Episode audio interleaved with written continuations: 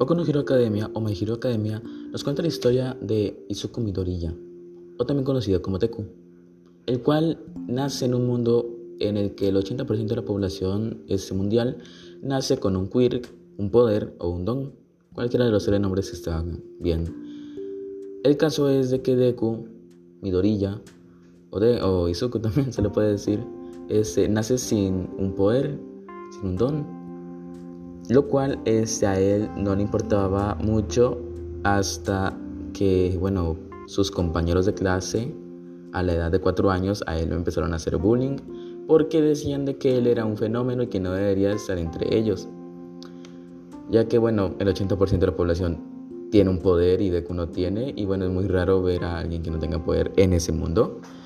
Y más o menos este Deku empieza a sentir mucho bullying por parte de sus compañeros, se deprime mucho y se vuelve un chico muy tímido y cosas así.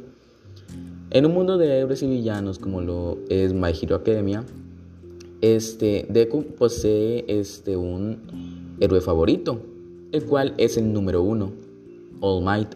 También se le puede llamar como el símbolo de la paz.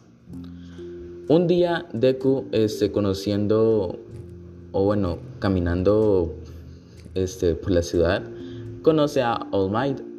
Este le dice, eh, le cuenta su historia de que él no tiene un quirk, no tiene un poder, pero lo que Deku no sabía es que existía un don el cual se puede traspasar y este don es únicamente para las personas este, que nacen sin un quirk.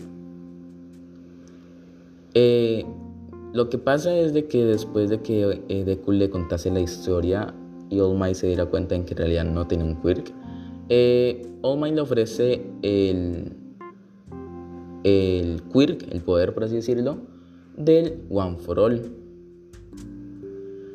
Y su comidorilla lo acepta y este, cuando él lo acepta él empieza a tener muchos cambios los cuales este All lo mandó a una academia para héroes, eh, héroes perdón, llamada eh, UA o UA en inglés. Este Deku empieza a ser aceptado, tiene un buen poder. Ojo, el poder que Deku posee, el One for All, este cambia este a como la persona sea. Entonces, básicamente, el poder de Izuku Midoriya básicamente tener una buena resistencia y cosas así. Eh, bueno, tiene muchas habilidades físicas y, y todo, ¿no?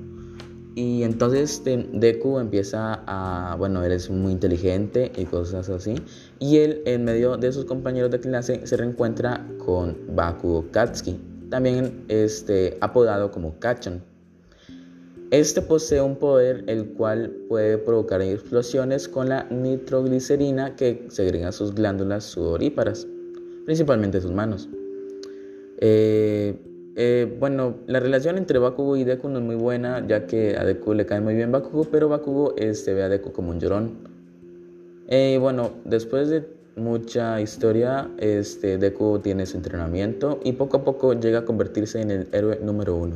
Esa es la historia resumida de Boku no Hero Academia.